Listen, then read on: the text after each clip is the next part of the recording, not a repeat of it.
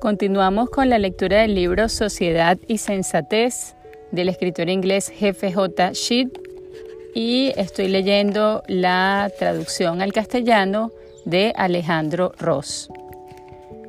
Seguimos en el capítulo 1 que se llama Sensatez ante todo.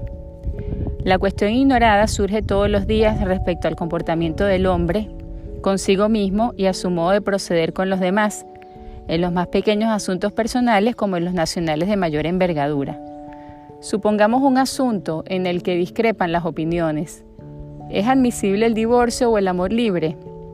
Las golondrinas no se juntan macho y hembra para toda la vida. Los gatos callejeros viven promiscuamente. El puritano más rígido no lo ve mal ni en las golondrinas ni en los gatos, pero evidentemente volvemos a la pregunta sobre qué es el hombre. Tenemos que dejar esto bien sentado antes de dar una respuesta a esta o a otras cuestiones de moralidad personal. Sería una extraña coincidencia si las respuestas fueran las mismas en el caso en que el hombre fuera un ser afín a los ángeles o un animal que ha hecho mejor uso de sus oportunidades que los otros animales o sencillamente una colección de electrones y protones, una fórmula química, una cosa para que el doctor pueda expedir una receta. Solo quien tenga muy poco conocimiento del mundo podrá decir que los asuntos como el divorcio o el amor libre son personales y se pueden dejar sin dificultad para que el individuo en particular los resuelva como le plazca. Tomemos alguna cuestión más general que no se pueda despachar como esta. ¿Es justo tratar a los hombres únicamente según nuestro propio interés? A los animales los podemos los ponemos a nuestro servicio pensando únicamente en nuestras necesidades, no considerando para nada sus preferencias. Nuestros médicos se sirven de los animales para sus experimentos, inoculándoles enfermedades espantosas, practicando su vivisección. Está mal convertir a los hombres en esclavos o en conejillos de India, y en hacerles la vivisección? Ciertamente está mal, se responderá. No se puede tratar a los hombres como a los animales. Personalmente estoy de acuerdo en que no se puede, pero solo porque sabiendo lo que es el hombre sé en qué difiere de los otros animales y qué diferencia constituyen esas diferencias. Lo cual solo se quiere decir que para responder inteligentemente a la pregunta formulada hay que dejar asentado qué es el hombre. No basta decir que el hombre sufriría al verse esclavizado o contagiado con enfermedades o cortado en lonjas. Tampoco a los animales les gusta ninguna de esas cosas. Pues, ¿por qué hemos de tener consideración con los sentimientos de un hombre y no con los de un potro o los de un perro? Naturalmente esto depende de la idea que tenemos de lo que es el hombre. Se pensará que mis ejemplos son imaginarios, que bastará con responder a este tipo de preguntas cuando se presenten. Pues, ¿quién piensa en tratar así a los hombres? Quien así hablara habría olvidado los campos de trabajo forzados en la Rusia de hoy, los experimentos científicos en hombres vivos realizados en los campos de concentración de los nazis hace unos años. Personalmente, es posible que no encontremos nunca un solo individuo que defienda estas cosas, aunque nuestra civilización esté amenazada por un sistema semejante pero si nos encontráramos con tal persona, no nos hallaremos en condiciones de refutar sus argumentos, a no ser que podamos establecer y demostrar una idea del hombre que las haga insostenibles. No quiero detenerme en multiplicar ejemplos, a cual más evidente. Si nos damos cuenta de lo que supone esta línea de pensamiento, nos parecerá claro que toda sociología inteligente tenga que atenerse a ella. Atribuimos, por ejemplo, inmenso valor a la igualdad humana. Todos los hombres decimos son iguales, pero ¿iguales en qué? No hay ni una sola cualidad en la que todos los hombres sean iguales, ni siquiera una en la que dos hombres sean iguales. La frase carece de sentido, solo tiene sentido con una condición, una condición que no cumplen la mayoría de los que la usan. Todos los hombres son iguales en cuanto que son igualmente hombres, de la misma manera que todos los triángulos son triángulos o que todos los elefantes son elefantes. Es decir, que todos los hombres son iguales entre sí en todo lo que implica el hecho de ser hombres. Pero no sabremos qué es lo que implica el hecho de ser hombres mientras no sepamos qué es el hombre. En realidad, lo que entra en juego es, más que la igualdad de los hombres, una cosa mucho más práctica, a saber, los derechos humanos. La expresión derechos del hombre significa con mucha frecuencia lo que es bueno, humano o sencillamente útil concederle. Pero las concesiones, por muy liberales que sean, no son todavía derechos. Derechos son lo que corresponde legítimamente al hombre, no lo que la sociedad está dispuesta a otorgarle. Corresponden al hombre porque es hombre y son valederos a pesar de la sociedad y aún contra la sociedad. Si no son esto, no son derechos en modo alguno, sino a lo que se puede esperar de la benevolencia de la sociedad. Pero ¿tiene el hombre derechos? La respuesta depende naturalmente de lo que es el hombre. Vuelvo a repetir que en tiempos tranquilos, en los que las cosas, costumbres arraigadas siguen su camino sin perturbaciones, cuestiones como esta pueden dejarse sin dificultad a los filósofos, pero en nuestros días no hay ni una sola institución humana que no esté en tela de juicio. Todo problema en disensión, toda idea revolucionaria y toda reacción conservadora, todo se condensa en la pregunta sobre el modo como se ha de tratar al hombre y solo podremos contestarla conforme a la idea que tengamos de lo que es el hombre. Ninguna sociedad se puede unificar si no está unida acerca de esta idea fundamental. De este modo, no están unidos ni el Reino Unido, ni los Estados Unidos, ni las Naciones Unidas. La cosa no es tan grave en los dos primeros casos, puesto que las dos naciones han heredado ciertos modos de vida y de acción común establecidos por antepasados que estaban de acuerdo acerca de lo que es el hombre. Las Naciones Unidas no tienen tal pasado común.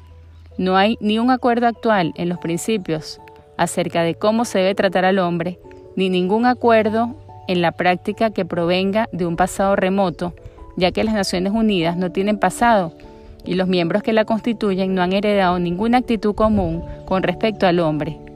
Pero tanto el Reino Unido como los Estados Unidos, la situación es solo ligeramente mejor. No podremos estar indefinidamente de acuerdo en la acción práctica si llega a desaparecer todo acuerdo acerca de la realidad implicada en ella.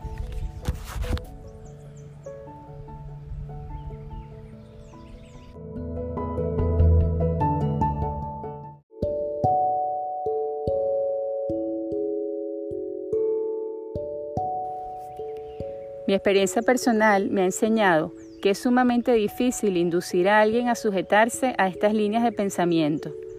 La primera reacción es generalmente de tipo rudo y sincero. Quizás se cite incluso la famosa frase de Robert Burns, A man, a man for a dad. Este verso, en dialecto escocés, no contribuye a aclarar nada, pues viene a decir que un hombre es un hombre. Fantástico. Pero, ¿qué es el hombre? Persistir en tales argumentos resulta irritante. El interlocutor nos dice que todo el mundo sabe lo que es el hombre y que eh, es una necedad perder el tiempo en cosas que no que todo el mundo sabe. Pero de hecho no todos lo saben, puesto que no todos están de acuerdo y en esta materia son tan graves las divergencias que en el mejor de los casos Habrá uno que tenga razón, pero los demás estarán equivocados. Ante esta salvedad, nuestro hombre jugará su última carta. En un esfuerzo desesperado por evitar el tormento de tener que pensar en el problema, se acogerá al expediente práctico de cómo debe tratarse al hombre acerca de lo cual nuestros antepasados más inteligentes ya se pusieron de acuerdo. Dirá que hemos llegado a una idea sumamente práctica de cómo debe tratarse a las personas y que no necesitamos perder el tiempo en construir teorías. Todo el mundo dirá, caldeándose con este tema, sabe perfectamente cuál es el modo bueno y el malo de tratar a los hombres. Lo malo es, aunque tenemos pocas esperanzas de hacérselo ver a nuestro hombre, que lo que todos saben nadie lo sabe verdaderamente a fondo. Como todos lo saben, todos lo dan por supuesto, lo cual quiere decir que no se piensa en ello. Existe una absoluta inercia sobre estas cuestiones que nadie se plantea porque todos saben la respuesta, pero que si se plantean, nadie tiene una respuesta pronta. Lo único que se puede hacer es ruborizarse. Esto es precisamente lo que está sucediendo ahora que nos hallamos en pugna con los dirigentes soviéticos de Rusia, que tratan a los hombres en una forma que nos parece intolerable. somos absolutamente incapaces de tener una discusión razonada con ellos sobre el particular, porque esto equivaldría a mostrarles que nuestro modo de tratar a los hombres es correcto y que el de ellos no lo es, lo cual solo se puede hacer mostrándoles que nuestra idea de hombre es verdadera y que la de ellos es falsa. Pero esto no lo podemos hacer porque no sabemos cuál es nuestra idea de hombre. Todo lo que podemos hacer en estas desdichadas circunstancias es decir a los rusos que desaprobamos y hallamos de hecho indignante su modo de tratar a los hombres. Pero esto no es un argumento. Ellos establecen el género de trato que creen ser conveniente y nosotros respondemos con el género de trato que nosotros tenemos por bueno. En otras palabras, les informamos sencillamente de nuestro prejuicio o reacción emocional en este particular. No es posible allanar las diferencias con una discusión, dado que no tocamos el problema fundamental, sin lo cual es imposible la discusión. Todas las frases que empleamos muestran que no nos hemos hecho cargo de nuestra insuficiencia. Recuerdo que una vez se me urgía para que votase por un partido determinado porque sabía de entender bien con los soviets. Hablamos su lenguaje. La verdad es que no hablamos ningún lenguaje. Lo que hacemos es irritarnos y parlotear. Nuestra falta de claridad acerca de la palabra elemental hombre muestra que ninguna de las palabras sucesivas tiene un significado claro. Los dirigentes rusos, nótese bien, no se hallan en este atolladero. Ellos saben lo que entienden por hombre. Se equivocan habiendo tomado su idea del hombre de Marx, que no prestó atención al hombre, pero son perfectamente claros en su idea y con ello pueden justificar el trato que dan al hombre. Esto les da una enorme ventaja en toda discusión con Occidente. Ningún ruso ha alegado nunca como título para algún cargo que hablaba nuestro propio lenguaje. De hecho, todo buen comunista se desdeñaría de hacer valer tal título. En efecto, él habla un lenguaje, cosa que no hacen nuestros hombres representativos.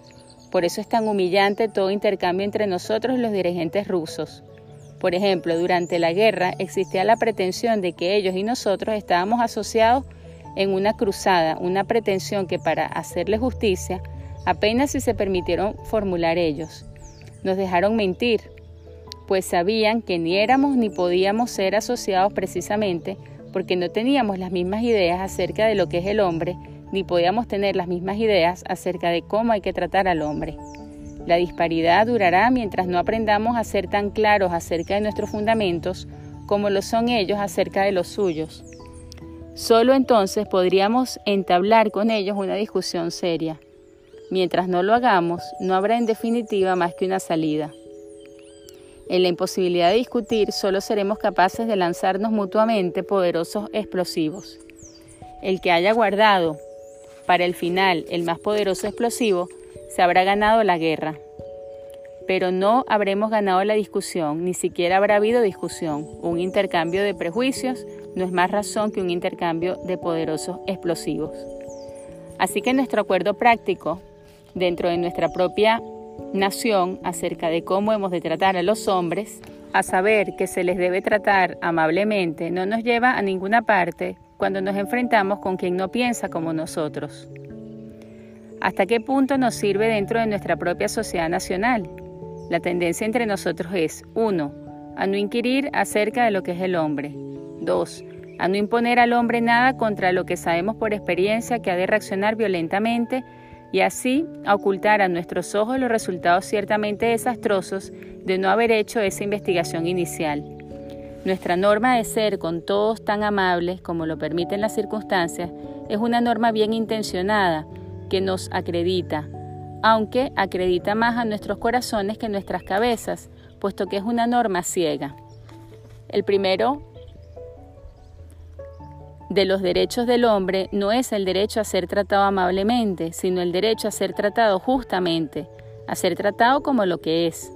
La amabilidad puede destruir a un hombre no menos que la crueldad. La Revolución Francesa nos ofrece una anécdota significativa. El ministro del rey, Foulon, al oír que el pueblo no tenía pan, replicó que coma hierba. La esposa del rey, María Antonieta, dijo, ¿por qué no comen pasteles? Foulon era cruel y María Antonieta amable.